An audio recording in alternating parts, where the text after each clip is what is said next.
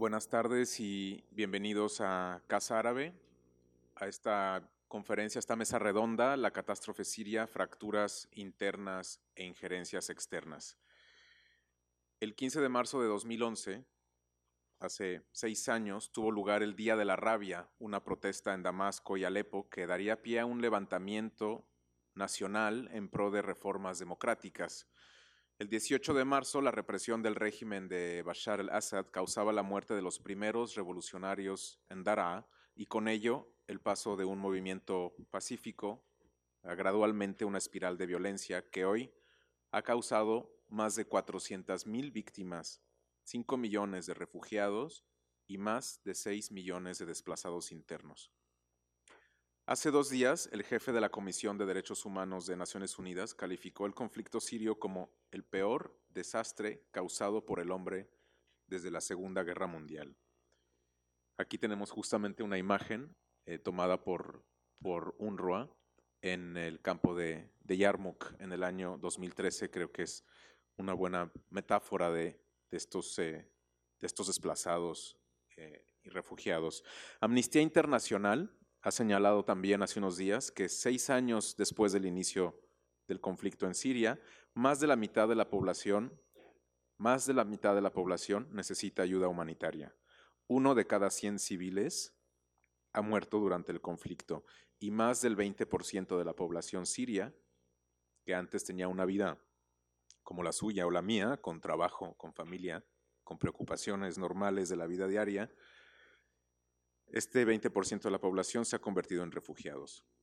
Por su parte, Save the Children, eh, otra ONG, en su más reciente informe explica que por lo menos 3 millones de niños menores de 6 años no conocen otra cosa que no sea la guerra.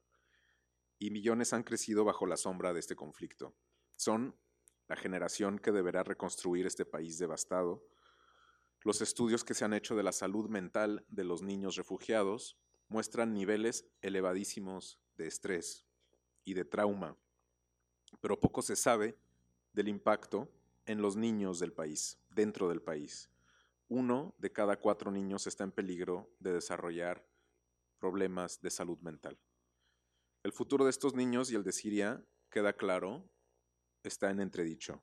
Es un país, o lo que queda de él, que necesita que se haga justicia por la enormidad de crímenes que se han cometido. Ejecuciones extrajudiciales y sumarias, torturas, ataques indiscriminados contra civiles, contra hospitales, escuelas, uso de armas químicas, de bombas de barril, desapariciones forzadas, violaciones. Entre tanto, el conflicto ha significado la intervención de potencias regionales, la creación de fuertes reductos yihadistas conectados con el conflicto en Irak, la ineficacia de la oposición para formar un frente común y la permanencia de Bashar al-Assad en el poder. Hasta el momento la mediación internacional en sus distintas ediciones, llámese Ginebra 1, 2 o 3, o la eh, que se está llevando a cabo en Astana, liderada por los rusos, esta mediación ha producido pocos resultados tangibles.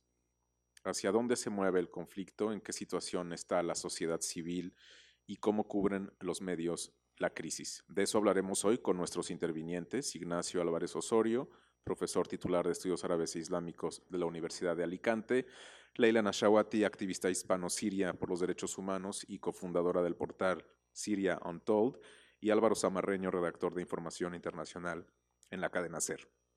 En estos últimos años, en estos últimos seis años, Casa Árabe ha intentado hablar de la dimensión humanitaria, haciendo una serie de conferencias sobre refugiados, por ejemplo, el año pasado, o trayendo a principios de este año a los cascos blancos, pero también hemos organizado seminarios y encuentros para fomentar el diálogo entre protagonistas políticos y de la sociedad civil. 2013 fue un año particularmente activo con el encuentro de la oposición siria en Córdoba, unos 150 miembros de esta oposición. Fue realmente una hazaña logística haberlos llevado a Córdoba y a pesar de su éxito en materia de, digamos, mediación o diálogo, lamentablemente poco eco tuvo en el proceso de paz o, matizaría yo, las conversaciones de Ginebra. Pero antes de pasar la palabra a nuestros intervinientes, me gustaría señalar, señalar que además del análisis que presentamos en este formato de mesa redonda, Casa Árabe procura mostrar las expresiones culturales que han tenido y tienen lugar durante esta catástrofe, pues muchas veces es a través de otros lenguajes que lo absurdo, lo devastador, lo criminal de la guerra puede ser más explícito en 2011, un colectivo llamado Massaset Mati, eh, Mate produjo una serie llamada Top Gun, que satirizaba el nombre Top Gun, aquella película de, Tom Cruise. Gun en inglés eh, tiene el doble significado de persona estúpida o eh, de hombre o persona que elimina o aterroriza a sus oponentes.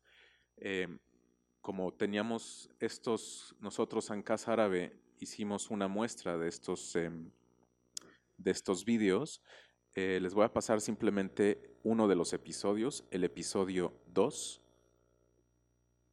de Top Gun. A ver, perdón.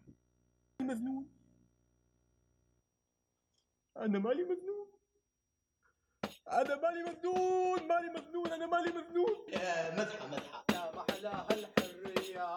يا محلاها الحرية يا محلاها الحرية. يا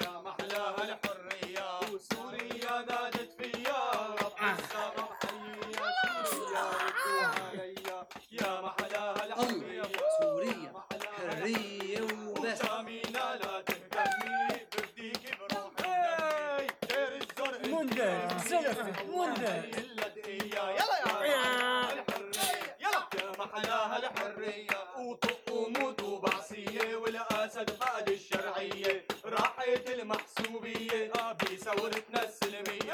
يا معلاها العربية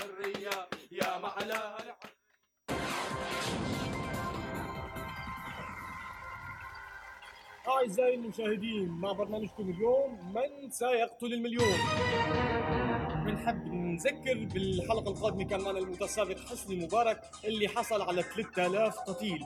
وبالمقابل كان معنا المتسابق الثاني طبعا معمر القذافي اللي وصل ل 20000 قتيل. اليوم معنا متسابق آه، توقعات كلها عم تقول هو الذي سيقتل المليون. المتسابق بشار الاسد من سوريا آه، شلون المعنويات؟ ممتازة نبلش بالسؤال الأول لو أردت أن ترتكب مجزرة في دمشق العاصمة من ستكلف بها؟ ماهر الأسد رامي مخلوف آصف شوكت علي مملوك سؤال سخيف صراحة لأنني سأكلف أخي ماهر السفاح طبعا.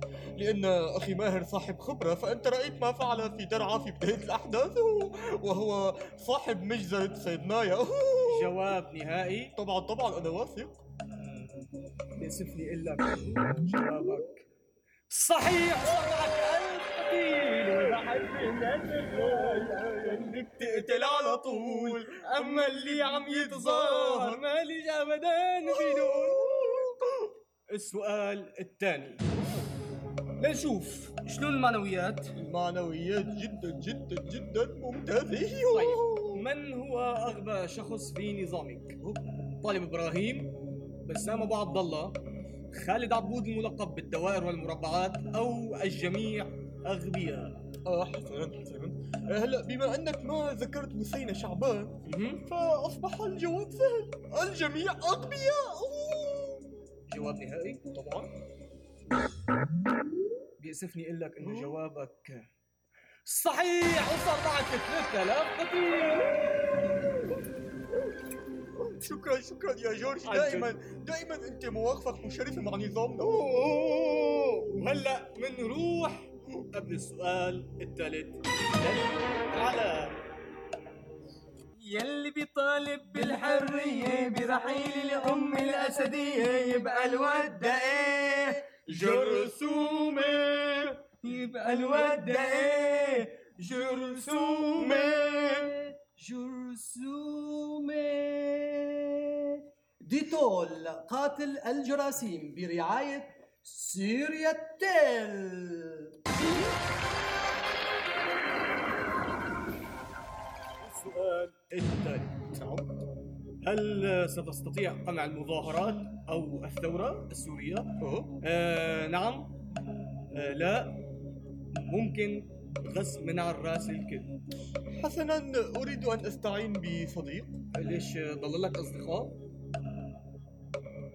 إيه صح أنا ما ضل لي أصدقاء بس يعني أنا بقدر جاوب لحالي مالي مضطر للأصدقاء أساسا. أنا بقول إنه الجواب آه، سهل. سأستطيع أن أقمع جميع المظاهرات غصبا من راسي. جواب آه، نهائي. نهائي. آه، جواب نهائي. إيه نهائي. متأكد؟ إيه طبعا متأكد. جوابك؟ خطأ جوابك خطأ أعزائي المشاهدين سؤال الحلقة القادمة لمن يود الاشتراك في برنامجنا هو أين ستبدأ المظاهرات بعد أن يرحل النظام السوري؟ إيران؟ السعودية؟ الجزائر؟ سويسرا للتصويت كونوا معنا على موقعنا الإلكتروني www.مصاصتمكة.com و يلعن شرفك على شرف لا، لا، يا- لا، يا- البرنامج يلعن شرفك على شرف البرنامج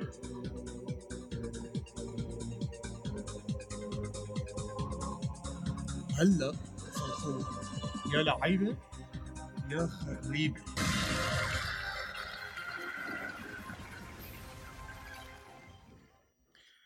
Bueno, pues eh, es un- uno de los episodios de este colecti- de colectivo eh, em, eh, Masaset Mate que, pues como habrán visto, ha, ha usado un, un, eh, un programa muy, muy conocido para no solo hablar de, del, eh, del régimen de, de Bashar al-Assad, sino de, su, de su, algunos chistes un poco casi internos sobre sus, su gente más, más allegada.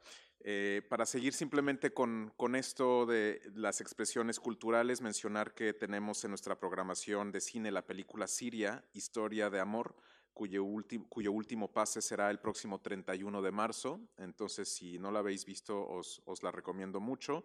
El 21 de abril también vamos a dedicar la Noche de los Libros a eh, Siria, Palabras en Libertad un recital con el poeta Nuri Al-Jarrah, eh, el artista Asem El Basha y nuestro amigo Eduardo Bayán, que eh, van a estar aquí esa noche, el 21 de abril.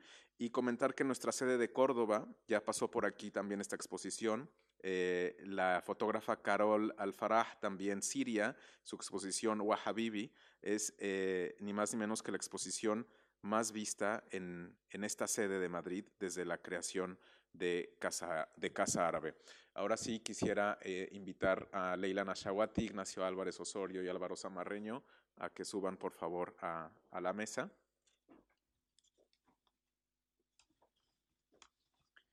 Bueno, tenéis las hojas de sala, mm, pero pues brevemente para quien no los conozca ya, eh, Ignacio Álvarez Osorio es profesor titular de Estudios Árabes e Islámicos de la Universidad de Alicante y coordinador de Oriente Medio y Norte de África en el Observatorio de Política Exterior de la Fundación Alternativas. Eh, además, es investigador del Instituto Interuniversitario de Desarrollo Social y Paz y miembro de la Junta Directiva del Comité Español de la Agencia de Naciones Unidas para los Refugiados Palestinos, UNRWA. Ha publicado y editado una docena de libros sobre Oriente Medio, entre ellos Siria Contemporánea, y es colaborador habitual de varios medios de comunicación, como El País, El Correo y TV. Es autor del libro Siria, Revolución, Sectarismo y Yihad, que eh, podréis encontrar también en eh, nuestra librería eh, a la salida. Leila Nashawati es activista hispano-siria por los derechos humanos, como mencioné, especialista en participación ciudadana y comunicación en contextos represivos. Es cofundadora del portal Siria Untold, profesora de comunicación en la Universidad Carlos III de Madrid. Eh, está centrada en la región de Oriente Medio y Norte de África. Eh, su, su, su investigación colabora con distintos proyectos y medios como el diario.es, Global Voices Online, El Mundo, Al Jazeera English. Álvaro Zamarreño redactor de información internacional en la cadena SER desde el año 2006, eh, donde ha trabajado especialmente en países árabes, cubrió la crisis de refugiados iraquíes en Siria en el año 2007, la revolución egipcia en 2011, el asedio a Gaza, donde participó en el primer programa de radio hecho desde la franja por una radio extranjera. Bien, pues vamos eh, a hacer esto de la siguiente forma. Eh, vamos a hablar un poco primero de eh, lo que es estas, el, conflicto, la geopolítica, las injerencias externas. Ignacio nos hablará sobre ello. Luego Leila entrará más en materia de las fracturas internas de la sociedad siria, el tema más doméstico, digamos. Y Álvaro nos hablará de la cobertura eh, de la prensa de cómo ha ido eh, también evolucionando en estos, en estos seis años. Así que una, una, primera intervención de unos, de unos 15 minutos más o menos cada uno para después eh, pues tener aquí una, un, un debate y vuestra participación del público. Gracias. Adelante, Nacho. Bueno, muchas gracias a Karim por la presentación y a todos ustedes por haber venido en esta tarde primaveral dar la enhorabuena a Casa Árabe por estos 10 años de magnífica labor de acercarnos el mundo árabe. Y es un placer eh, tomar parte en esta mesa con, dos buenos amigos, uh, intentar comprender lo que ha pasado en estos últimos seis años de guerra y, hablar de, de, que, de los actores regionales, ¿no? que son clave para entender lo que ha ocurrido y por qué también la crisis se ha agravado de esta manera. Estamos hablando, como se ha mencionado antes, de la mayor catástrofe humanitaria que ha vivido la región Oriente Medio desde la Segunda Guerra Mundial. La cifra de muertos eh, oscila entre los 400 y los 500 mil muertos. Hay además también 7 millones de desplazados internos, 5 millones y medio de refugiados en los países del entorno o en la Unión Europea y es clave entender cuál ha sido el papel de cada uno de los actores regionales. Yo me voy a centrar en cinco de ellos, eh, porque es un quizás eh, detenernos en, otros más, pues podría alargar demasiado la intervención, pero es clave ¿no? para entender que hace mucho tiempo la guerra dejó de ser un enfrentamiento entre sirios contra sirios y se ha convertido en una guerra de proximidad en la cual tienen un papel central buena parte de los actores regionales, actores como Irán, como Arabia Saudí, también por supuesto Turquía, Qatar, Emiratos y por supuesto también algunas de las potencias internacionales en las que también me detendré brevemente sobre todo el papel que han tenido en las negociaciones eh, de paz.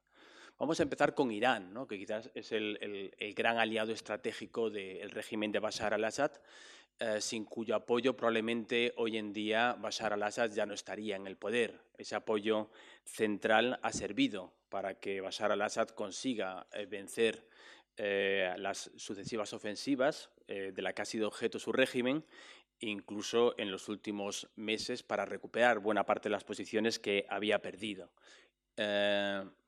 Siria es el aliado estratégico principal de Irán en la región, lo considera en cierta medida también su patrio eh, trasero y considera que eh, la supervivencia del régimen es vital también para el control del Líbano, donde ejerce una gran influencia a través del apoyo que presta a las milicias chiíes de Hezbollah. Considera que si cae al-Assad, probablemente no solo pierda Siria, sino también pierda Líbano, y por esto esa implicación tan activa que ha tenido prácticamente los primeros compases del levantamiento de la revolución, cuando envió asesores militares para que de alguna manera prestaran ayuda al régimen sirio ante una situación insólita, envió posteriormente armas y también petróleo para abastecer a las tropas del régimen y finalmente, cuando consideraba que la situación se había puesto excesivamente complicada, decidió intervenir militarmente mediante el envío de su guardia republicana y también mediante la movilización de diferentes milicias chiíes regionales que actúan bajo la batuta de Irán. Es un asunto del cual no se habla demasiado y quizás después Álvaro nos puede decir el porqué, Ah, pero mientras hay eh, el foco siempre está sobre el ISIS, sobre el autoproclamado Estado Islámico, se presta muy poca atención sobre estas milicias chiíes que superan en número a los milicianos, a los yihadistas eh, que han llegado para ayudar a la fila del ISIS. Hace tan solo unos meses un artículo de Daily Star hablaba de que estas milicias, no solo iraníes, sino también libanesas, iraquíes, afganas, pakistaníes, eh, sumaban a 65.000 efectivos y que su papel había sido clave a la hora de frenar el avance de las milicias rebeldes. 65.000 efectivos que actúan bajo la batuta de Irán y que además, en la mayor parte de los casos, son financiados directamente desde Irán. Entonces, eh, es un actor clave, Irán, en, el puzzle sirio y, por lo tanto, hay que poner énfasis en esta cuestión. Eh, ¿Qué se juega Irán en, Siria? Pues eh, muchas cosas, ¿no? Además de esa alianza estratégica, recuperar todo lo que ha invertido en sostener al régimen. Eh, al menos eh, los créditos que han sido reconocidos de manera oficial suman 6.600 millones de dólares en venta de armas y también venta de petróleo, que tendrán que ser algún día pagados ¿no? por Siria. En el caso de que caiga Bashar al-Assad, pues va a ser muy difícil que ese dinero sea recuperado. Pero no solo se está jugando esto, sino también se está jugando otras cuestiones eh, geopolíticas, como es la salida al mar del petróleo iraní también es otro asunto del cual se suele hablar bastante poco, pero que nos ayuda a comprender el grado de implicación que ha asumido Irán en esta crisis. Estamos hablando del proyecto que tiene Irán para exportar su petróleo a través de un gran oleoducto que tendría 1.500 kilómetros, recorrería esa eh, distancia de 1.500 kilómetros y que atravesaría el territorio de Irak y el territorio de Siria para ser exportado a través de Banias, que es un puerto que hay en la costa mediterránea siria. De esta manera conseguiría ¿no? abaratar, obviamente, el, petróleo que vende a muchos países europeos, sobre todo en un clima como estamos de levantamiento de las sanciones que habían estado vigentes en los últimos años tras la aprobación de, ese acuerdo eh, para poner fin al programa nuclear o que ese programa nuclear iraní no tenga derivaciones militares. Obviamente, eh, la construcción de ese eh, oleoducto tendría un gran perjudicado, que es Arabia Saudí, que además es el principal rival regional de Irán y del cual hablaremos a continuación.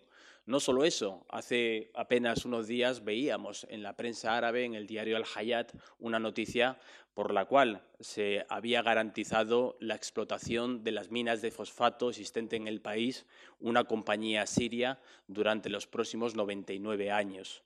Al mismo tiempo, eh, una compañía vinculada a la Guardia Republicana iraní ha conseguido el contrato de, telefonía móvil, una tercera línea de telefonía móvil que ha sido concedida directamente a la Guardia Republicana iraní, que además se propone destinar parte de los beneficios que pueda obtener con la explotación de esa línea de alguna manera a, damnificar a, los, miles de víctimas eh, entre las milicias chiíes que ha habido en este tiempo. Se está hablando que habría quizás hasta unos 10.000 muertos eh, eh, iraníes combatiendo en Siria. ¿no? Es decir, que no solo se está jugando pues, el apoyo a ese régimen, sino también intereses pecuniarios y materiales muy evidentes. Esto, ya digo, que ha salido recientemente publicado en la prensa árabe y el régimen sirio ha confirmado la existencia de esos contratos. Otro de los grandes aliados clave del régimen sirio, como todos sabéis, es Rusia. ¿Qué se le ha perdido a Rusia? ¿Por qué se ha involucrado tan activamente? Pues prácticamente desde un primer momento del estallido de la revolución eh, acudió en ayuda de Bashar al-Assad, sobre todo a través de los vetos de buena parte de las resoluciones que se presentaron en el Consejo de Seguridad para castigar y para sancionar a un régimen que estaba disparando contra su propia población.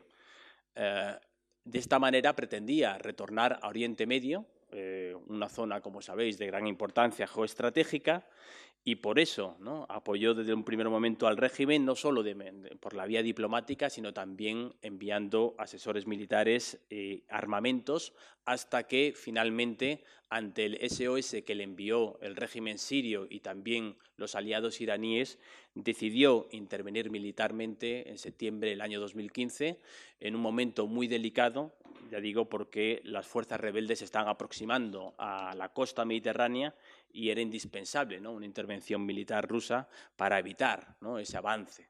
¿Qué se está jugando Rusia en Siria? Pues también eh, muchas cosas, como en el caso de Irán. No solo recuperar todo lo que ha invertido en sostener en el poder a Bashar al-Assad, sino también, como sabéis, eh, la construcción y el desarrollo de la base naval de Tartus, que es la única base de la que dispone la flota rusa en todo el mar Mediterráneo. Es un sueño anhelado desde pues, eh, varios siglos, incluso desde la Rusia zarista, y ha conseguido con el contexto de la guerra, eh, eh, que ese sueño se convierta en realidad y además, según también eh, un acuerdo que se ha firmado recientemente, que esa utilización de la base de Tartus sea por los próximos 49 años. ¿no? Esto está obviamente ligado a que Bashar al-Assad sigue en el poder, por lo tanto no hay, que ser, no hay que tener demasiadas esperanzas en que la mediación rusa vaya a resolver la crisis siria o vaya a acercar las posiciones del régimen y la oposición, puesto que eh, estos contratos que se han firmado dependen precisamente de que Bashar al-Assad se mantenga en el poder. No solo eso, sino también una compañía rusa no sé si lo diré bien, no sé si habrá alguien en ruso por aquí, pero eh, Soyuz eh, Neftegas ha conseguido un contrato multimillonario para explotar todas las reservas gasísticas que se han detectado en la costa mediterránea durante los próximos 25 años y además se garantiza así Rusia que ah, no se va a construir. ¿no? Otro de los grandes proyectos que tienen los países de la región, Qatar deseaba construir un gasoducto por el cual exportar también su gas a Europa a unos costes mucho menores de los de, que en la actualidad. Esto obviamente perjudicaría a alguien, ¿no? y el gran perjudicado sería Gazprom, que es la compañía rusa que está vendiendo hoy en día el 25% del petróleo ¿no? que consume la Unión Europea. Es decir, por una parte consigue explotar las reservas e impedir además que se construya el oleoducto que durante tanto tiempo estaba barajando eh, Qatar, incluso en negociaciones en el año 2009-2010 con el propio régimen. Hay quizás también un elemento que yo creo que merece la pena destacarse y es la necesidad de combatir al ISIS. En el ISIS, ese ejército foráneo que ha aprovechado la coyuntura para implantarse en el país, combaten también miles de rusos y miles también de yihadistas provenientes de las repúblicas soviéticas. Según un informe publicado el año pasado por The Sufan Group, había al menos combatiendo 2.400 rusos en las filas del ISIS y también 4.700 eh, yihadistas provenientes de las repúblicas soviéticas. Por lo tanto, pues también hay un interés para evitar que esos yihadistas retornen alguna vez con experiencia de combate y puedan perpetrar atentados contra el territorio ruso. Tercer actor en el cual me gustaría detenerme, Estados Unidos. Ah, Estados Unidos obviamente también se ha implicado en la crisis siria, pero no en la misma medida que Rusia sí que está bombardeando el territorio sirio, pero centra sus ataques sobre todo en las posiciones del ISIS y no está golpeando al régimen, a diferencia de Rusia, que está, eh, se ha implicado directamente en ayuda del régimen bombardeando las posiciones rebeldes. Además, es cierto, Estados Unidos en diferentes etapas ha apoyado a los grupos rebeldes, lo que ocurre es que en muchas de las ocasiones los ha apoyado no eh, tanto como ellos desearían, porque en muchos de los casos todas las demandas que les han formulado en torno a la necesidad de que les envíen armas eh, tierra o misiles tierra-aire para evitar que la aviación del régimen y la aviación rusa prosigan esa política de tierra quemada, pues han caído en, saco roto. ¿no? En ningún momento Estados Unidos ha prestado esa ayuda que es indispensable para evitar que el régimen siga masacrando a la población cuando bombea los barrios rebeldes. La política de Estados Unidos, por lo tanto, ha estado pues, eh, caracterizada por sus bandazos, mm, en cierta medida también por su incoherencia. Cuando Obama marcó una línea roja, el empleo de armas de destrucción masiva, armas químicas contra la propia población civil siria, y estas armas fueron empleadas en Guta el 21 de agosto del año 2013, dio marcha atrás. Se contentó simplemente con que ese programa nuclear eh, fuera desactivado y, por lo tanto, en muchas de las ocasiones eh, los rebeldes sirios consideran que Estados Unidos ha traicionado a la revolución siria. Ah, es cierto ¿no? que, la, erupción del ISIS y sobre todo la proclamación del califato en verano del año 2014 les obligó a modificar su, su posición y a liderar una gran coalición internacional en la que sobre todo intervienen ellos, pero también algunos actores europeos y algunos actores árabes y que ha bombardeado desde entonces hasta nuestros días en más de 15.000 ocasiones posiciones del ISIS, tanto en territorio sirio como en territorio iraquí. Parece que esa es su obsesión o su única eh, labor, ¿no? Mm, no atacar al régimen, sino atacar a, al ISIS, que se considera un grupo pues, eh, terrorista que persigue objetivos eh, occidentales y norteamericanos. Y parece que con la llegada de, de, Trump esa política de Estados Unidos está de alguna manera también aclarando, porque Trump es conocido por su sintonía con Putin y parece haberle dado luz verde para resolver a su manera la crisis siria, incluso para implantar una paz rusa en el país eh, con la apertura, como se ha mencionado antes, de un canal de negociaciones en Astana, eh, la capital de Kazajistán, que de alguna manera también pretende sustituir a la vía de Ginebra, que hasta ahora no ha dado demasiados resultados. En Astana no solo se está negociando un alto el fuego, sino también Rusia está intentando atraer a estos grupos rebeldes a una solución que mantenga a Bashar al-Assad en el poder eh, pero obviamente eh, los grupos rebeldes por el momento se muestran reacios. Ahora mismo, estos días, están eh, desarrollando esas negociaciones y prácticamente todos los grupos rebeldes la han boicoteado, excepto, el ejército sirio libre, ¿no? es el único actor que, que, las ha apoyado. Y muy brevemente, de manera telegráfica, porque no quiero pasarme demasiado, hablar de otros dos actores, Turquía, Arabia Saudí, también han tenido un papel clave, en este caso apoyando sobre todo a los grupos rebeldes. Podríamos decir que Turquía es uno de los grandes perdedores hizo una apuesta muy arriesgada, apoyando el derrocamiento de Bashar al-Assad, apoyó a grupos seculares, a grupos también de orientación islamista y se mostró, sobre todo en los primeros años, excesivamente tolerante con la entrada de yihadistas a través de su territorio, una frontera pues, muy porosa porque ya, que tiene más de 900 kilómetros. ¿no? Es también uno de los grandes damnificados porque eh, ha tenido que acoger en su territorio a más de tres millones de refugiados sirios que han abandonado el país precisamente para evitar ¿no? eh, ser golpeados por, por, esa cruenta guerra eh, y ha tenido muy poca solidaridad hasta el momento de la comunidad internacional y en particular de la Unión Europea. Eh, las principales preocupaciones de Turquía es, por una parte, el ascenso de los kurdos, los kurdos representan el 10% de la población siria y viven sobre todo en las zonas fronterizas con Turquía. Ah, han aprovechado el vacío político para implantar una amplia autonomía y además hoy en día están reclamando la constitución de un Estado federal. Además, quien está al frente de ese movimiento kurdo es un partido, el PID, que es hermano del PKK y por lo tanto Turquía considera que ambos, no solo el PKK, sino también el PID, eh, el Partido de la Unión eh, Democrática, son grupos terroristas.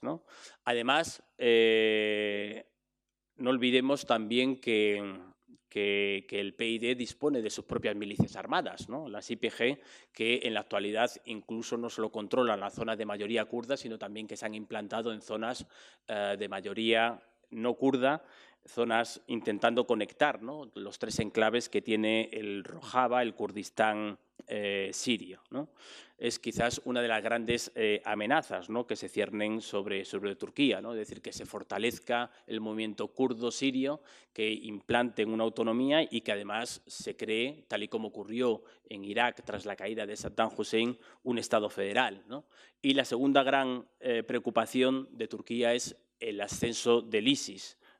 Y sobre todo eh, la beligerancia que tiene el ISIS hacia el régimen turco eh, en los últimos años. Consideran a Erdogan un objetivo a abatir, le llaman un gobernante implío porque se niega a aplicar la Sharia y han hecho daño en uno de los sectores clave de la economía turca, allí donde más les duele, golpeando sobre todo el turismo. El turismo que generaba buena parte de los ingresos de la economía turca se ha desplomado prácticamente en los últimos dos años como consecuencia de estos últimos atentados.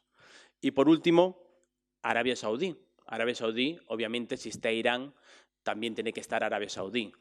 Arabia Saudí, al igual que Irán, eh, sin duda alguna es una fuerza contrarrevolucionaria. Ambos países, cuando estallaron las primaveras árabes, en Túnez, en Egipto, en Yemen y en otros lugares, eh, reaccionaron de una manera brusca intentando desactivar esa amenaza que se cernía sobre su horizonte, apostando todas sus cartas a que eh, las revoluciones prodemocráticas que habían estallado en buena parte de la geografía árabe fracasaran. En el caso de Siria, ¿cómo ha actuado? apoyando sobre todo a los grupos de orientación salafista y no a los grupos de orientación secular, a grupos que además pretenden replicar el modelo saudí en territorio sirio, eh, en contra muchas veces ¿no? de, de, las, la, la, propia, de la propia población siria que ha reaccionado de manera adversa a estos intentos y precisamente esa agenda eh, contrarrevolucionaria lo que ha hecho ha sido también intensificar el sectarismo, no solo en Siria, sino también en otros países del entorno y además crear un efecto boomerang, porque en cierta manera también ha movilizado a todos estos grupos chiíes regionales que acuden a Siria, según dice su propia narrativa, para combatir a los grupos yihadistas y takfiríes. Entonces, esa combinación ¿no? de Arabia Saudí con Irán está claro que ha intensificado el sectarismo y ha agravado la guerra siria, llevándola pues, a una situación límite como la que nos encontramos. Debe tenerse en cuenta, por último, para terminar ya, que la prioridad de Arabia Saudí, obviamente, no es defender a la población siria, sino intentar detener el avance de su principal rival regional, que es Irán, e intentar debilitar, debilitar ese arco chií que se extiende desde Teherán hasta Beirut, pasando también por Bagdad y por Siria. ¿no? Siria, eh, Irán es el gran vencedor ¿no? de todos los cambios que se han registrado y experimentado en toda la zona Oriente Próximo desde la entrada en el siglo XXI y quizás Arabia Saudí es el principal perdedor. ¿no? Entonces, eh, la, implicación de todos estos cinco actores eh, ha ido en detrimento, obviamente, de la revolución, porque ni, uno solo de ellos ha apoyado a los grupos revolucionarios ni a los grupos prodemocráticos y ha agravado la crisis siria hasta llevarla a una situación como la que nos encontramos, pues prácticamente al borde del abismo, y con muy pocas eh, posibilidades de que los graves problemas que atraviesa el país vayan a resolverse, al menos en el corto plazo. Muchas gracias.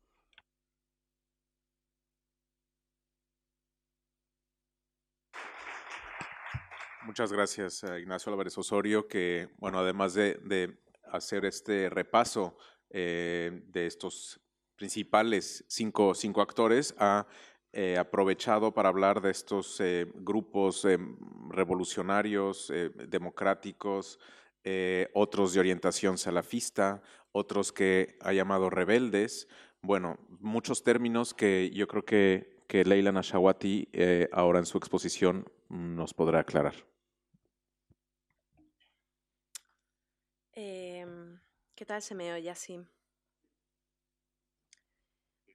Mm, gracias, Casa Árabe. Gracias, compañeros. Y gracias sobre todo a, ustedes por estar aquí. Y mm, yo sé que el tema es duro y que a veces eh, uno se bloquea porque, porque cuesta mirar, porque es eh, tan devastadora la situación que uno se pregunta, bueno, pues como no puedo hacer nada, ¿de qué me sirve ¿no? intentar asomarme a este, a este abismo en el, que se ha, en el que se ha convertido este, este país que duele tanto?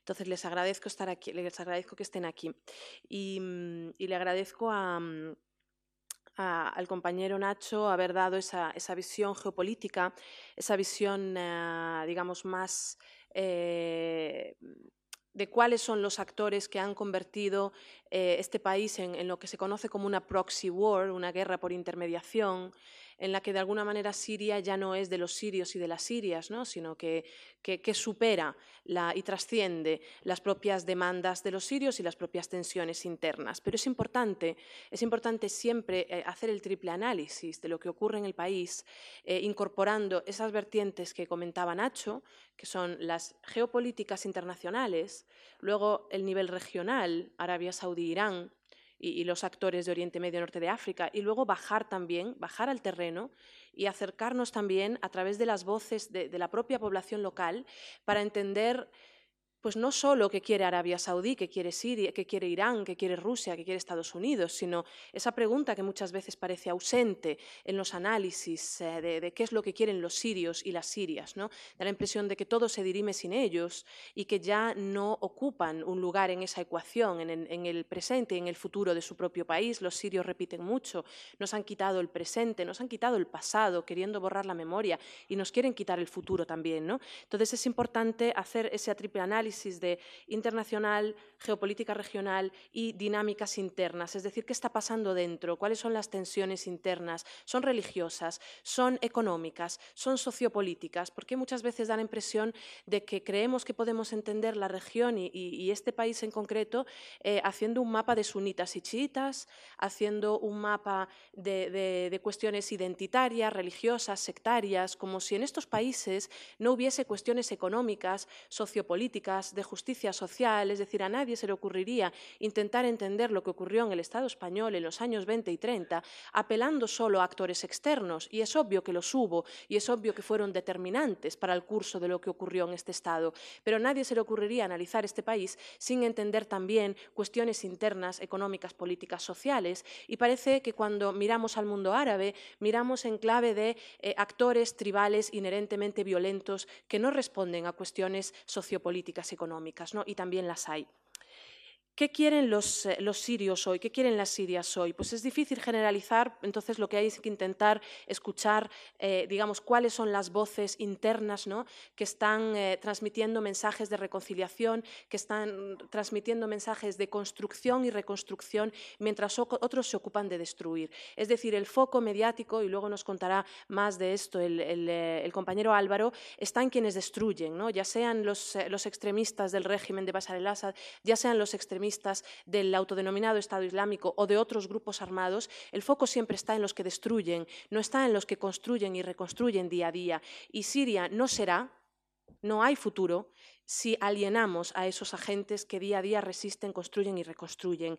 Es, eh, es tentador caer en la nostalgia y lo hablaba ayer con, mi amiga Fabiola, es tentador caer en la nostalgia de, quedarnos atrapados en ese año que lo cambió todo, en ese año que fue 2011, que para toda una generación como, la mía, pues eh, es el equivalente a lo que mucha gente de las generaciones anteriores romantizó en ese mayo del 68, en, esas, en esos cambios históricos en los que se pensó que solo por desear derrocar sistemas injustos se podía conseguir. Entonces es tentador caer en ese romanticismo, pero ese romanticismo eh, nos tiene que servir para honrar esas causas, para honrar esas personas que cayeron en el 2011, que cayeron en el 2012 y que son importantes porque los que primero caen en todos los contextos violentos son siempre los pacifistas, son siempre los valientes, son siempre los que se ponen delante a pecho descubierto, siempre son los primeros que caen. Entonces es importante rendirles homenaje y al final de mi intervención me gustaría leeros un textito en el que les rindo mi homenaje personal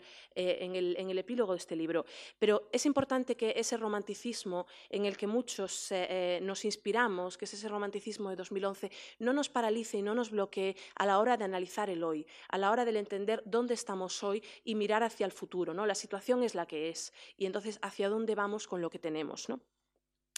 Para, pensar en este hoy, para intentar entender este hoy, para ubicarnos en dónde estamos hoy, me gustaría leeros tres voces de tres personas que para mí son muy importantes y creo que son voces destacadas sirias. Son dos mujeres y un hombre. La primera es Lina Sergi, que es una importante eh, defensora de los derechos humanos, es, eh, mitad, es siria, residente en Estados Unidos. Y me gustaría leeros lo que publicó en su Facebook en este sexto aniversario del levantamiento popular sirio y en el, 15 de marzo de 2017. Y dice así, Lina Sergi. Me despierto en otro 15 de marzo, pensando en esa persona más joven, más ingenua, que era en la mañana del 15 de marzo de 2011. Ese día contuvimos el aliento, observamos nuestras pantallas esperando si de verdad ocurriría. ¿Harán los sirios lo impensable? ¿De verdad se levantarán por fin? Y observamos mientras lo hacían. Observamos y seguimos cada paso que dieron hasta el día fatídico que nos ha llevado hasta aquí, que nos ha llevado hasta hoy. No debe haber un lugar peor que el hoy y que el aquí, excepto para los sirios. Para nosotros siempre puede ser peor.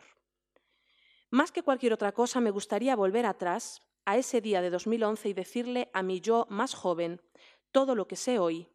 Ojalá pudiera volver atrás y arrancar a mi país del borde de ese acantilado, del borde de ese abismo y devolverlo al agujero negro en el que se encontraba y enterrarlo muy profundo, donde nadie pueda oír nuestros gritos y donde nadie viniera a salvarnos, entre comillas. Le diría a todo el mundo que conozco, cerrad los ordenadores, cerrad Skype, cerrad Facebook y cerrad vuestros sueños románticos de una revolución. Apartad esas cámaras, os van a matar por grabar la verdad. La verdad no lo merece. Sobre todo le diría a nuestros jóvenes yo, a nuestros jóvenes nosotros, que nunca deberíamos haber creído en la justicia o la libertad. No existen para nosotros. No deberíamos haber pensado que la sangre de la gente tiene algún valor, que las vidas de nuestros hijos merecen ser salvadas. Nunca deberíamos haber creído que merecemos libertad y dignidad. Nadie se gana su libertad, es pura suerte.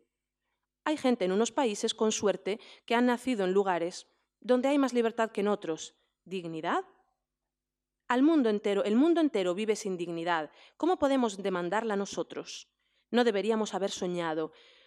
Le diría a nuestros jóvenes nosotros, matad esos sueños peligrosos, contentaros con una vida a medias como la que habéis vivido hasta ahora. Eso es mejor que ahogarse en el dolor, en el arrepentimiento y en la vergüenza. Somos muertos vivientes. Le diría a ella, a esa joven yo, y a todos nosotros, bajad la voz, volved la espalda, no os toca todavía. Quizá en otra vida, no en esta, lo siento.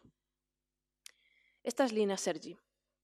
Nura Ghazi abogada reconocida de derechos humanos que se dedica a tratar eh, las cuestiones de los presos políticos y que es esposa de uno de los activistas más reconocidos por los derechos de Internet, uno de los blogueros, de los primeros blogueros de Siria, Basel Hartabil, que lleva desaparecido cinco años, decía esto al Confidencial ayer. Nos han robado nuestra revolución y se ha convertido en armas, en fundamentalismo. Yo tenía un sueño que era de cambio político democrático. Ahora mi única prioridad son los presos. El futuro de Siria va a ser oscuro mucho tiempo, pero la peor parte se la llevan los detenidos y desaparecidos. Como en cualquier conflicto, se habla de partes enfrentadas, se habla de grupos armados, pero nadie se para a escuchar lo que está ocurriendo dentro de esas cárceles. Por eso voy a luchar por los detenidos hasta el final de mis días. No voy a dejar que ninguna mujer viva con su marido en la cárcel de por vida como me ha ocurrido a mí, aunque sea de otro bando distinto al mío. A pesar de una vida, como ella misma dice, llena de sufrimiento y carencias, Nura sigue siendo una persona positiva. A pesar de lo que me ha ocurrido bajo el gobierno de Bashar el-Assad, bajo el régimen de Bashar el-Assad, no guardo rencor a nadie. Creo profundamente que Siria es de todos nosotros. Tenemos que encontrar una manera pacífica de convivir, ocurra lo que ocurra. Dice Rami Jarrah, una de las grandes voces del levantamiento sirio en 2011, que hoy sigue muy activo entrando y saliendo en Siria para cubrir desde su medio de comunicación, que se llama Ana, lo que ocurre. Dice, han pasado tantas cosas en estos seis años que no sé ni por dónde empezar. Y a esto se añade una voz al, fondo de mi cabeza que insiste en responder esta pregunta. ¿Por qué vas a enfatizar todo lo que ha ocurrido hasta ahora? Cuando nos, encontramos en un contexto de tanta hipocresía. Dejaré de pensar en todo lo que ha ocurrido, no contaré lo que quería contar, simplemente me limitaré a decir unas palabras en este contexto tan confuso, no hablaré de lo que he perdido y solo presentaré lo que he ganado. Hace seis años renací, un nuevo ser humano, dignificado, resistente, lleno de amor en mi corazón, y estaré siempre en deuda por eso, y nunca lo olvidaré. Soy un orgulloso miembro de la gran revolución siria. Estas tres voces son del 15 y 16 de marzo de 2017, es decir, de, estos días. Es difícil hablar de prioridades cuando el contexto es tan devastador, cuando el contexto es tan caótico. Pero vamos a intentar hacer una lista basado en lo que, lo que estamos día a día siguiendo, lo que ocurre en Siria, consideran prioritario más allá de los ejes geopolíticos, más allá de qué quiere Estados Unidos, más allá de los intereses rusos, más allá de los intereses iraníes. ¿Cuáles son los asuntos más eh, acuciantes para los sirios y para las sirias y lo que convendría atajar cuanto antes? Lo primero a lo que suelen apuntar los sirios y sirias que están dentro son los barriles dinamita.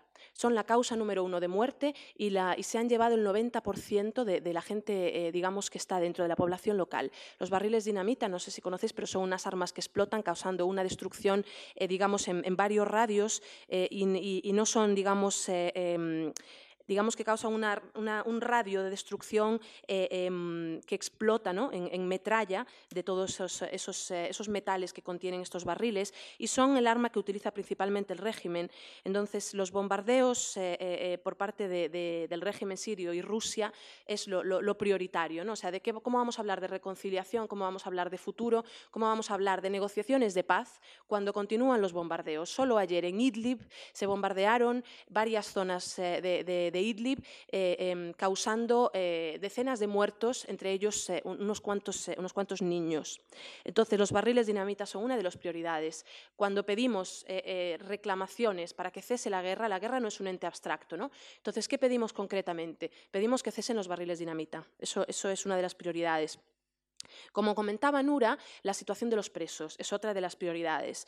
Eh, no sé si habéis podido ver el informe de Amnistía Internacional de la cárcel de, de Sednaya. Es un campo de concentración del siglo XXI. Es decir, no tiene nada que envidiar a la situación eh, de, los, campos de concentración de la, época nazi y de los hornos crematorios y de esas atrocidades que se cometían. Entonces, estamos repitiendo la historia y es algo que debería ocupar muchas más eh, portadas de las que ocupa, porque sí es una prioridad dentro del país. El informe César, el informe de Amnistía Internacional de las prisiones, es decir, las condiciones de los presos en Siria son mucho peor que infrahumanas, ¿no? son, campos de concentración y, es importante destacarlas siempre que, que alcemos nuestra voz por lo que está ocurriendo en Siria, pues alzarla desde luego por los presos que están viviendo en esas condiciones.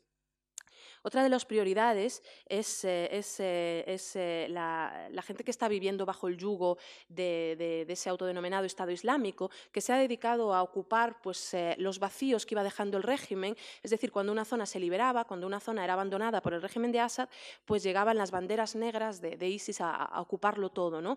¿Qué significa vivir bajo ISIS? Significa para las mujeres cubrirse de arriba abajo, significa para los niños y las niñas un régimen de de, absoluta subyugación a, esa dictadura mm, de, las banderas negras, significa no, poder cantar, significa la prohibición de cualquier cosa que no sea eh, esa visión extremista y literal que tiene, que tiene la interpretación eh, eh, del grupo Estado Islámico, que considera como sus principales enemigos a los propios musulmanes que no se ajustan a esa, interpretación extrema, ¿no? son sus principales víctimas. Entonces, imaginaos lo que es vivir bajo esta dictadura. Entonces, no parece que haya una unidad de acción para terminar con ISIS. Parece que hay eh, eh, un cebarse en todo lo que no es ISIS. Tanto Assad como ISIS se han cebado en todo lo que está en medio, ¿no? en todos esos grupos de todo color y pelaje eh, que, digamos, están luchando a la vez contra Assad e ISIS. Entonces, es importante, por un lado, no incluir al, grupo Daesh, al grupo ISIS,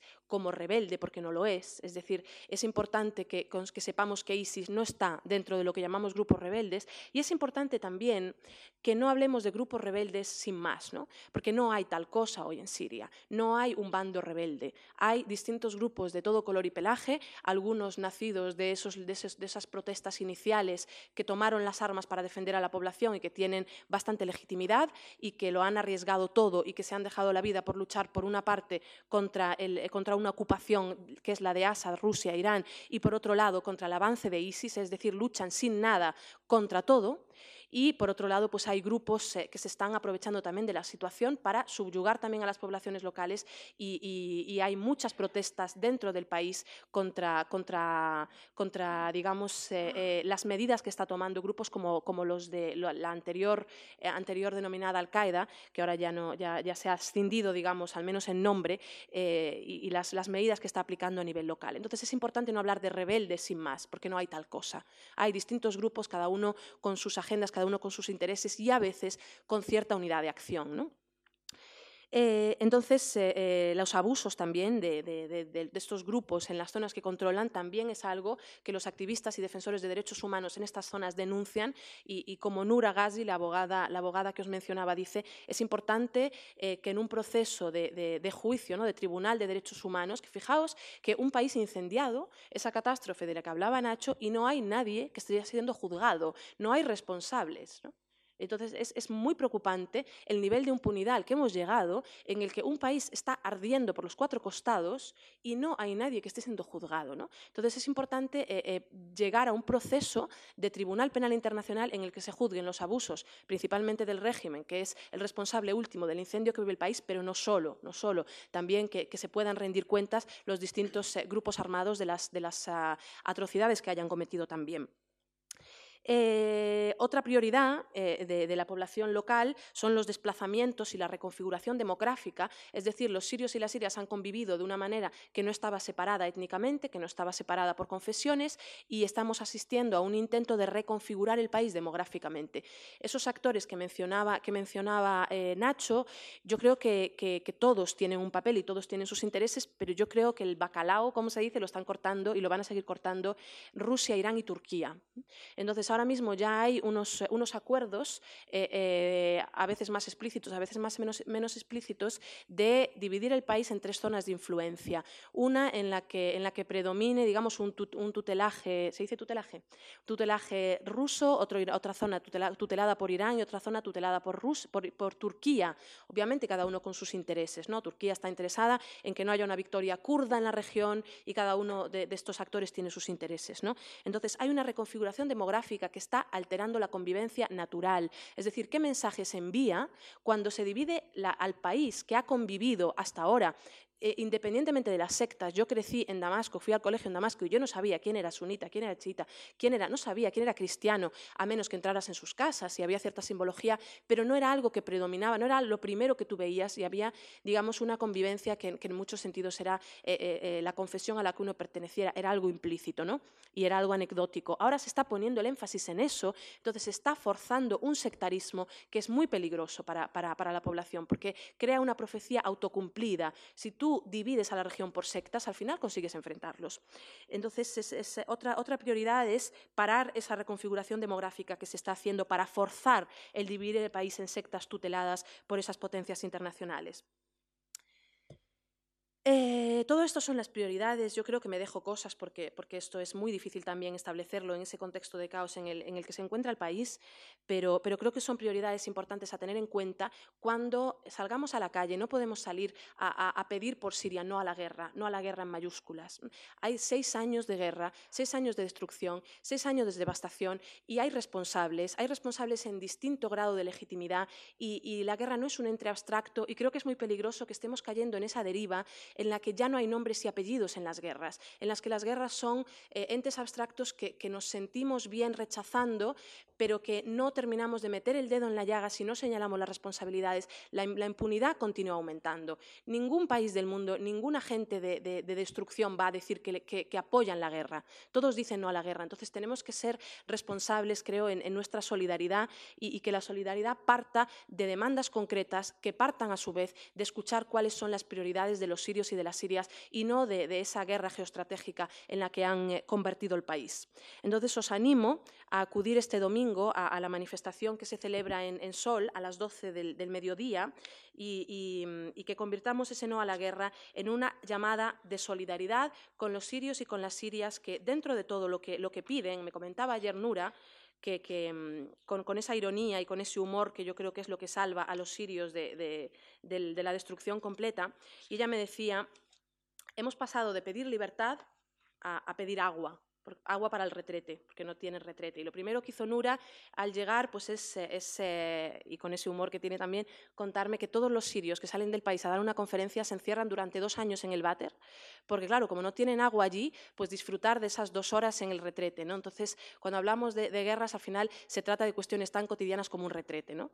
Entonces, quieren agua para el retrete, pero siguen queriendo libertad. La siguen pidiendo, la siguen necesitando y la siguen mereciendo. Me gustaría leeros mi pequeño homenaje en esta novela que he escrito, que es Cuando la revolución termine, a toda esa gente que luchó en 2011 y que continúa luchando en, en gran medida dentro y fuera del país.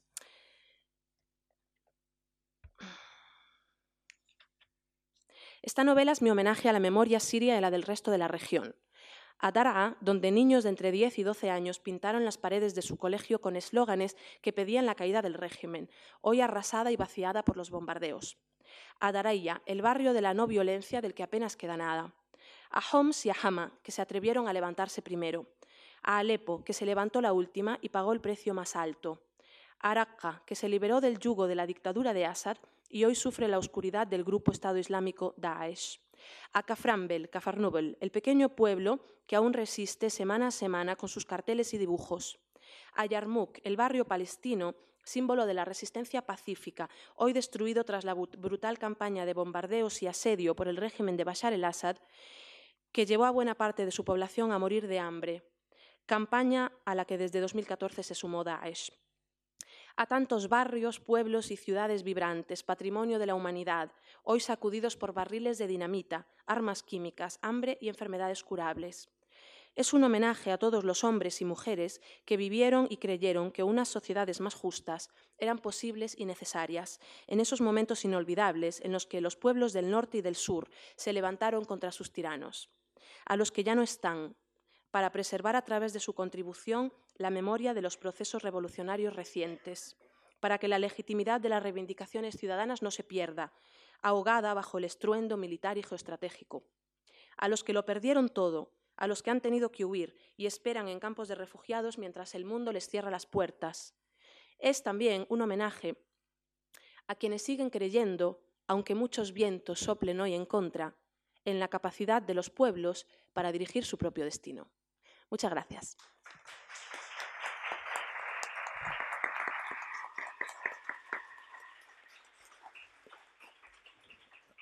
Muchas gracias, Leila. Y bueno, al igual que el libro eh, de, Nacho, el libro de Leila también está disponible en la, en la librería y acá, afuera.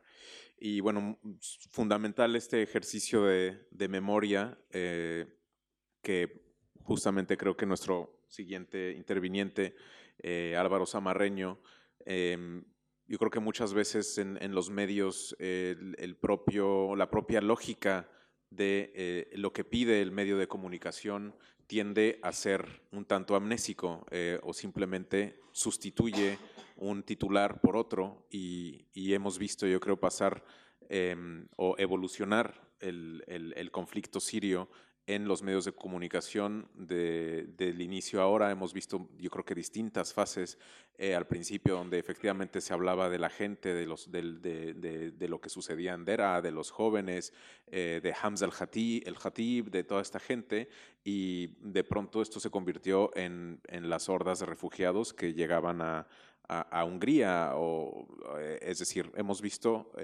una, una, serie de, cambios de, foco que creo que es importante justamente registrar, pero le voy a pasar el micrófono a Álvaro. Eh, normalmente nos solemos ir a las ocho y media, pero nos hemos extendido un poco porque es cierto que también son seis años de conflicto, es difícil sintetizar, pero eh, intentaremos de todas maneras darle al público también la palabra al final. Adelante, Álvaro. Gracias, Karim, y gracias a Casa Árabe y gracias a ustedes por por estar hoy aquí. No sé si se han fijado que cada uno de los ponentes anteriores me ha ido poniendo deberes de lo que yo debo ir aclarando o no. Bueno, intentaré, aunque es una, es una tarea ambiciosa. Em, resumir cómo ha sido el tratamiento informativo eh, de Siria desde 2011 hasta ahora es, desde luego, no tan complejo quizás como explicar lo que pasa dentro de Siria o las implicaciones eh, geoestratégicas, pero tampoco es, moco de pavo, así que voy a intentarlo. Em, voy a empezar con dos factores que no tienen nada que ver con Siria, pero quizás precisamente porque no tienen nada que ver me los quito de en medio, que creo que son importantes. Eh, los levantamientos populares de 2011 en varios países, posteriormente convertidos en revoluciones, procesos políticos de cambio eh, y en otros, desgraciadamente, en violencia política y posteriormente en guerras civiles, coinciden con dos fenómenos que creo que influyen mucho en cómo, al menos los medios españoles, los hemos cubierto. El primero de ellos es el de la crisis eh, primero financiera y luego económica, Creo que las consecuencias que eso ha tenido para los medios y el periodismo en España son conocidas por todos ustedes. La otra es la de las transformaciones que los medios, los periodistas y la relación de los periodistas con los medios eh, nos han traído las nuevas tecnologías, las redes sociales, etcétera. Yo creo que sobre todo en este punto, y Leila lo sabe muy bien, Siria ha sido casi un banco de, pruebas para todas las transformaciones de la, comunicación, de la comunicación social. Yo creo que en algunos aspectos quizás de forma negativa, en otros creo que de una forma muy positiva. Quitados estos elementos que yo creo que todos somos conscientes de que tienen su, papel, en la cobertura de Siria, ya centrándome en Siria, voy a hablar de tres fases. La primera de ellas hasta marzo de 2011, luego ese periodo que va desde 2011 hasta ahora y luego un poco mm, siguiendo el testigo de lo que decía Laila, una serie de reflexiones sobre cómo debemos los periodistas, cómo contar la Siria que tenemos por delante. ¿Por qué voy a hablar de la Siria antes de 2011? Pues porque creo que es una cosa que no se hace mucho, pero es fundamental, porque lo que pasa en Dara, en Hama, en Homs, en todas las ciudades sirias, no pasa por algo que surge en ese momento, sino que pasa por una acumulación de cosas que vienen de, tiempo atrás. Em, la primera vez que yo llego a Siria es en 2007, a la vez que yo llego a esa ciudad es un momento en el que están llegando cada día decenas de autobuses con familias de refugiados eh, iraquíes que huyen de la violencia eh, política en, en ese país hasta el punto de que recuerdo que yo vivía en una casa con una familia siria y hay un momento en el que otra familia iraquí eh, pasa durante varias semanas a vivir con nosotros hasta que encuentran un apartamento que puedan alquilar. Eh, a pesar de que estaba pasando esto, en ese momento en Siria había muy pocos periodistas extranjeros. Yo no puedo poner la mano en el fuego para decir que no había ningún corresponsal eh, de grandes medios extranjeros. Desde luego de haberlos había muy pocos. Lo que había era periodistas sirios que trabajaban para medios sirios o periodistas sirios que trabajaban con diferentes fórmulas para agencias o para medios internacionales o panárabes. Pues, por ejemplo, eh, pienso en Ibrahim Hamidi, que era el director de la oficina de Al-Hayat, ese periódico panárabe que mencionaba eh, Ignacio antes y que, por cierto, pasó varias veces por la cárcel por hacer su trabajo como periodista. Había quizás algunos periodistas de viajes, porque Siria era un destino emergente y que interesaba entonces eh, visitar, Em, mientras que el resto pues había visitas esporádicas, quizás de corresponsales en Oriente Próximo, que pasaban pues desde Líbano o desde Jerusalén eh, de vez en cuando por Siria. Eh, pero en general no era un sitio que fuera considerado importante. Em, Siria solo interesaba porque se consideraba que el régimen sirio era un actor relevante para los conflictos o las tensiones en torno a Siria.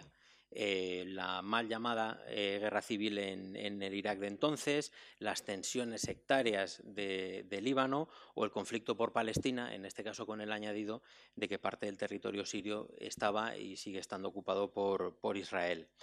Las voces de los sirios, sus ambiciones o sus necesidades no interesaban entonces, eh, Siria solo tenía relevancia en la medida en que era una pieza de un gran tablero de ajedrez, era una pieza de esa geopolítica mundial que ya ha aparecido mencionada varias veces. Nada tenía sentido por sí mismo cuando hablábamos de Siria eh, si no era en relación con los intereses de otros.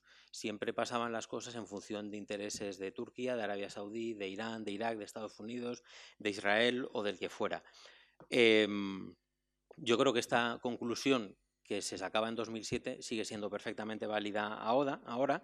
En consecuencia, después de, cinco años de guerra y seis años de, este levantamiento popular en Dara y con el país destruido, yo creo que seguimos entendiendo bastante poco sobre la sociedad siria, em, bastante poco de qué es a través de lo que está pasando la sociedad siria y con qué consecuencias para el futuro. Yo creo, y aquí hablo de los medios españoles, pero también de la sociedad española, creo que estamos cansados, saturados, con la consecuencia de que a veces aceptamos cualquier cosa con tal de que esto termine pronto. Eh, y empezamos a aceptar soluciones, y esto es lo más dramático de que nosotros estemos cansados y saturados, empezamos a aceptar soluciones que en apariencia solo en apariencia y a corto plazo, sirven para solucionarnos nuestros problemas, para servir a nuestros intereses, pero desde luego no para servir a los de los sirios. Repito que esto son cosas que se apreciaban en el año 2007, pero que creo que siguen siendo válidas ahora. Segunda fase, la que empieza en marzo de 2011 en, Dara y que lógicamente nos ocupa hasta ahora. Como es muy amplia eh, y ha sido ya mencionada y han tenido ustedes ocasión, por desgracia, de leer, de oír y de ver muchas de las cosas que han pasado, em, mencionar. En un principio el régimen controla todo el territorio eh, sirio y es capaz de decidir qué medios entran y qué medios no entran. Eh, como en Siria prácticamente no hay corresponsales de forma habitual, Em, y es un país, al menos en su relación con los medios extranjeros, bastante cerrado. Eh, los medios que habíamos venido cubriendo de una forma bastante exhaustiva las manifestaciones en Túnez, en Egipto, en Bahrein, incluso con un cierto grado de libertad, nos encontramos con que en un país tan importante como es Siria en todo este proceso, no podemos entrar al país, no tenemos apenas voces desde dentro que nos lo puedan contar y ni siquiera tenemos esa, vamos a decir, segunda línea a la que recurrimos los periodistas cuando no podemos ir por nosotros mismos, que son, por ejemplo, las voces de la sociedad civil. ¿Por qué? Porque obviamente en Siria hay sociedad civil, lo que no hay es organizaciones de la sociedad civil y desde luego no por voluntad de los propios sirios. Ni siquiera tenemos ese otro recurso al que vamos los periodistas, que es la presencia de gente de agencias de la ONU o de grandes ONGs internacionales. Todo esto no voy a decir que estuviera del todo ausente, pero sí era bastante reducido. Dificulta mucho la cobertura sobre Siria. La medida que avanzan las manifestaciones, eh, y no, quiero sacar una consecuencia lógica de esto, pero de las manifestaciones pasamos a, una guerra civil eh, en la que el régimen pierde el control de parte de ese territorio. Y eso abre una ventana de oportunidad doble. Abre una ventana de oportunidad para que corresponsales que no han podido entrar a Siria de repente puedan entrar, puedan entrar a, Homs, puedan entrar a la zona de Idlib pero también para que los propios sirios empiecen a tomar iniciativas para contarse a sí mismos lo que les está, lo que les está pasando. En un entorno mediático totalmente controlado y censurado, pues empiezan a aparecer pues, pequeñas radios locales, eh, medios en papel o en Internet, a veces de forma muy precaria, o pequeñas agencias de noticias, mencionaba Leila eh, eh, Ana de, Rami Yarraj. Em, hay un momento que yo creo que es muy importante para la cobertura de medios extranjeros eh, sobre Siria, porque los periodistas sirios han sido detenidos, torturados y asesinados en todo momento. Pero para los medios extranjeros hay un momento que es muy importante, es el invierno de 2011, cuando en la ciudad de Homs eh, hay una serie de, reporteros, fotógrafos que están allí y en un momento dado, en un ataque, que por lo que hemos podido ir estableciendo parece claramente em, organizado por el propio régimen sirio, eh, mueren varios periodistas. No sé si recuerdan al fotógrafo francés Remy Oslik y a la periodista británica Mary Colvin. Yo creo que a punto estuvo de morir también nuestro compañero eh, Javier Espinosa. Yo creo que el mensaje en ese momento estaba muy claro por parte del régimen. No vamos a tolerar que aprovechéis estos espacios que no controlamos para entrar a Siria a vuestro libre albedrío. El problema no es que solo, no solo que lo consiguieran en parte, sino que además otra serie de, milicias pues tomaron buena nota y nos dejaron bastante claro a través de asesinatos, secuestros, extorsiones, etcétera, eh, que eso al menos sí que lo compartían con el régimen. No les gustaba que la sociedad, fuera Siria o fuera desde fuera de Siria, aprovechara esos espacios de libertad para contar lo que estaba pasando dentro del, país. La consecuencia es que los periodistas de fuera no pueden entrar, los periodistas de dentro eh, se juegan el pellejo y la propia sociedad siria empieza a quedar marginada. Esos activistas que habían sido nuestros interlocutores empiezan a ser voces cada vez más minoritarias para ir dando paso a la información bélica y luego a la información sobre Daesh y otro tipo de milicias similares empiezan a proliferar los análisis sobre seguridad y defensa, los textos sobre geopolítica. Yo creo que todos son elementos muy importantes, por supuesto que son elementos eh, muy necesarios para entender lo que pasa, pero lo que no deben ser ni en Siria ni en ningún lugar es el elemento central para vertebrar la información sobre lo que está pasando en un país.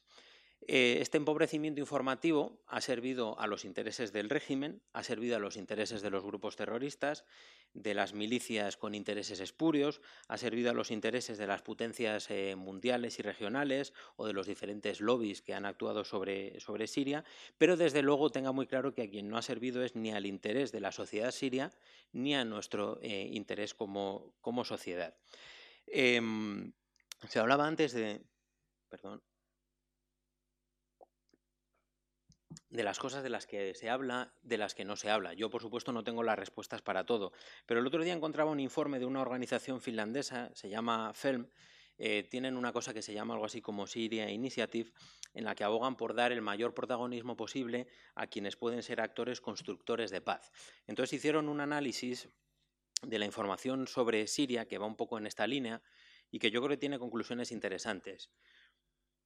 Analizan dos periodos, varios meses de 2015 y de 2006. Yo creo que las magnitudes eh, son muy parecidas a las que pudiéramos quizás sacar hoy y analizan solo la prensa anglosajona. Yo creo que a veces es un factor que se nos olvida cuando hablamos de los medios occidentales, la prensa extranjera, la prensa de tal o de cual, se nos olvida que a veces pues eh, accedemos a un grupito de medios pero hay muchísima gente haciendo cosas eh, excelentes, regulares, mediocres, muy malas o propaganda directamente.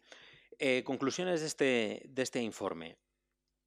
La atención de los medios sube mucho cuando hay eventos de conflicto o de terrorismo, sube mucho más que cuando hay eventos que podríamos considerar relevantes desde el punto de vista humanitario hasta el punto de que terrorismo y conflicto suponen casi el 50% de las informaciones en estos periodos, mientras que los temas que están relacionados con mujeres y niños apenas suponen el 3% de la cobertura informativa en estos periodos, aunque ellos mismos dicen que la conclusión es que la gente está mucho más interesada, como demuestra los compartidos artículos, en informaciones en las que se habla de mujeres y niños que en informaciones en las que se les habla de grupos terroristas.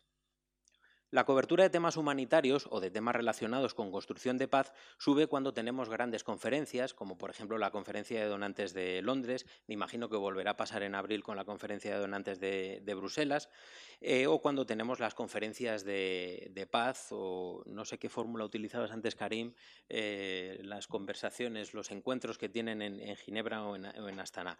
Sube mucho la cobertura de estos temas cuando tenemos estas conferencias, pero no se generan noticias al respecto el resto del tiempo. Por ejemplo, eh, cuando OCHA, la Oficina de Acción Humanitaria de Naciones Unidas, advierte por primera vez en noviembre de 2015 de que hay 400.000 sirios viviendo bajo asedio, prácticamente no tiene ningún impacto. Y eso que para cuando OCHA lo dice ya llevaba bastante tiempo y eso además que las estimaciones que hacen Naciones Unidas, al menos en esto, han sido siempre bastante conservadoras.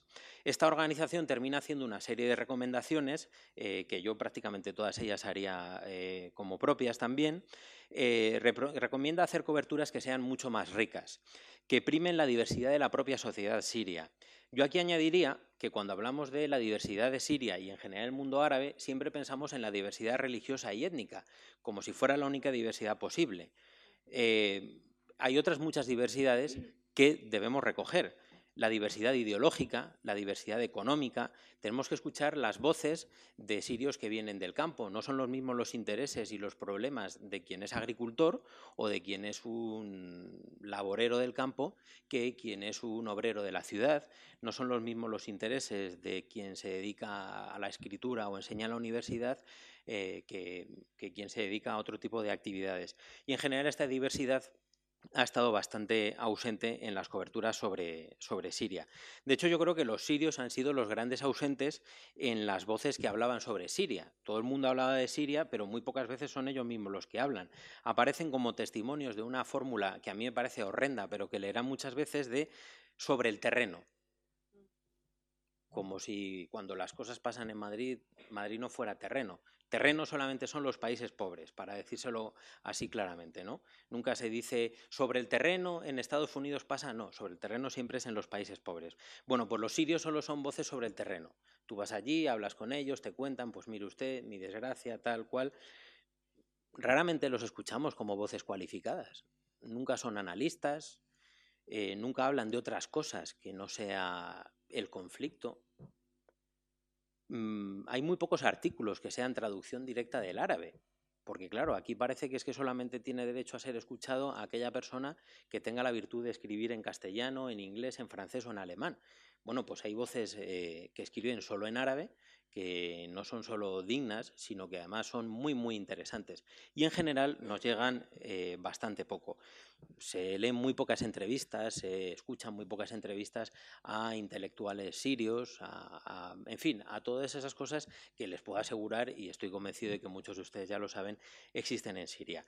Y con esto paso a la tercera fase, que es la de cómo informar sobre Siria de ahora en adelante.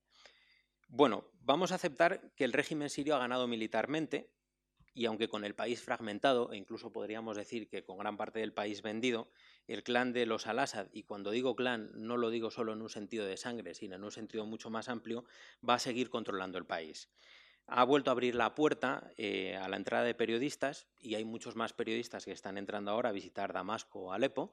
Es verdad que con un control eh, bastante estricto, pero yo creo que lo que no podemos permitir es que su narrativa sea la que inunde sin más eh, todo el espacio. no por nada, sino porque permitir que la narrativa solo de un actor sea el que lo inunde todo, no se me ocurre peor idea, sea cual sea ese actor. Sobre todo porque además corremos el riesgo yo creo que a estas alturas, más que correr el riesgo, es algo que ha pasado ya, de volver a la casilla de salida. Porque las cosas que yo decía sobre la Siria de 2007, estoy convencido de que son las cosas que vamos a ver en la Siria de 2017. Una Siria que solo nos va a importar como un actor en un juego geopolítico y en la que otra vez más las voces de los sirios van a estar ausentes. Pero yo me pregunto, ¿qué va a pasar con aquellas personas que han vivido, aunque solo sea un poquito, la experiencia de poder expresarse libremente? Han surgido plataformas, las radios comunitarias, las revistas.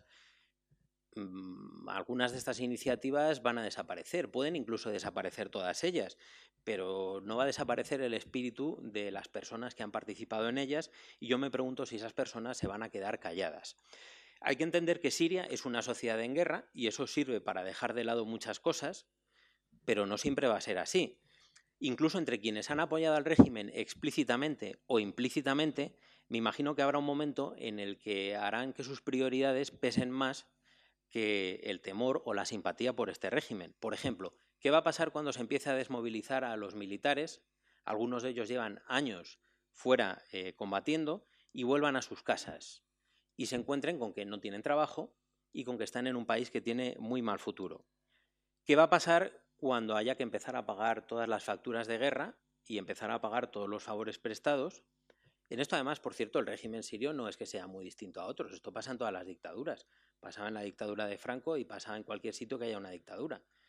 Te ayudan desde fuera, pues tú luego lo tienes que. Incluso pasa cuando no hay dictaduras.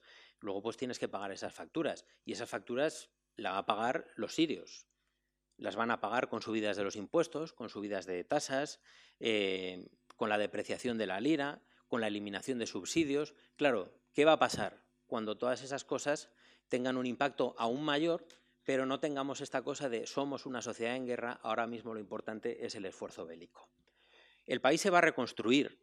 De hecho, ya se firman acuerdos, eh, por supuesto, con Irán, y los ha mencionado Nacho, con Rusia, con Turquía, en fin, aparecerán más actores y desde luego se presionará mucho para que los gobiernos europeos vuelvan a estar allí. Habrá beneficiarios, pero habrá también quienes se, sientan perjudicados. Todas esas cosas van a, hacer cambiar los equilibrios. Y sobre todo qué va a pasar cuando se nos pida que demos ayuda para la reconstrucción del país, eh, para ayudar a cubrir esas necesidades imperiosas de la población siria y no tengo ninguna duda de que esas eh, necesidades existen y son así y necesitan nuestra ayuda, pero claro, eh, entiendo que se haga muy cuesta arriba empezar a dar ayuda a un régimen que ya en 2010, no estamos hablando de con la guerra ni con la revolución, reconocía que la corrupción era un gran problema. Esto lo reconocía el propio régimen en el año 2010. Incluso si parte de la sociedad siria eh, elige pasar página, y entiendo que no le sobran los motivos para decidir que sea así, las víctimas de esta guerra van a seguir teniendo derecho a la justicia, al reconocimiento y a la reparación. Ni nosotros, ni siquiera la mayoría de los sirios, podemos elegir que no haya justicia. Va a haber muchas voces que van a pedir eso, pasar página. Pero es que nadie puede imponerle a la víctima renunciar a eso. No se puede, no es una cosa sujeta a referéndum, elegir que no haya justicia. Recordar, y ya me parece triste que una de las intervenciones más duras con este sexto aniversario haya sido la de un miembro oficial de Naciones Unidas, el comisionado de la ONU para los Derechos Humanos, Said Raad al-Hussein, eh, decía el otro día, aparte de definir Siria como una gran cámara de tortura, eh, recordaba que ellos vienen recopilando la información sobre las violaciones de derechos humanos en Siria desde 2011 y decía, bueno, la información está aquí para quien quiera recogerla y hacer lo que se debe hacer con ello, que es llevarla ante la justicia, internacional o no internacional, pero ante la justicia. Y dos consideraciones con las que quiero terminar. Miles de sirios han salido del país, bueno, de hecho millones de sirios han salido del país y no van a volver. Algunos no van a volver por miedo a las represalias, Otros no van a volver por el temor a que el país no les proporcione oportunidades económicas. ¿Qué atención vamos a prestarle los medios cuando ya no tengamos ese conflicto lacerante y problemático, además, para nuestros intereses geopolíticos? Eh, ¿Qué futuro les espera en esos países eh, que quizás no quieran acogerles a largo plazo? Pero en nuestro entorno inmediato, no puedo decir que en el caso de España han llegado cientos de miles de refugiados, pero bueno, algunos miles han llegado aquí a, España, son víctimas de guerra. Vamos a escuchar sus historias, vamos a prestarles la atención que se merecen como víctimas, vamos a seguir escuchándoles como una voz relevante eh, para el futuro de Siria, porque es muy interesante saber cómo esos cuatro millones de sirios que están fuera del país, van a influir en el futuro de, la propia Siria. Quizás no en una primera fase, pero sí en, fases siguientes. Y mm, para terminar, me pregunto si no va a pasar con los sirios que están entre nosotros, como pasaba con los españoles republicanos que reflejaba Juan Goitisolo en su libro Señas de Identidad, que al principio estaban muy de moda entre los intelectuales franceses que les habían apoyado durante la guerra civil, pero que se acabaron cansando de ellos y dejándoles de lado yo creo que es un lujo que no nos podemos y no nos debemos permitir y creo que los medios de comunicación tenemos una responsabilidad en, esto. Con esta consideración me gustaría eh, terminar y ahora ya sí dejar tiempo para que haya algunas preguntas.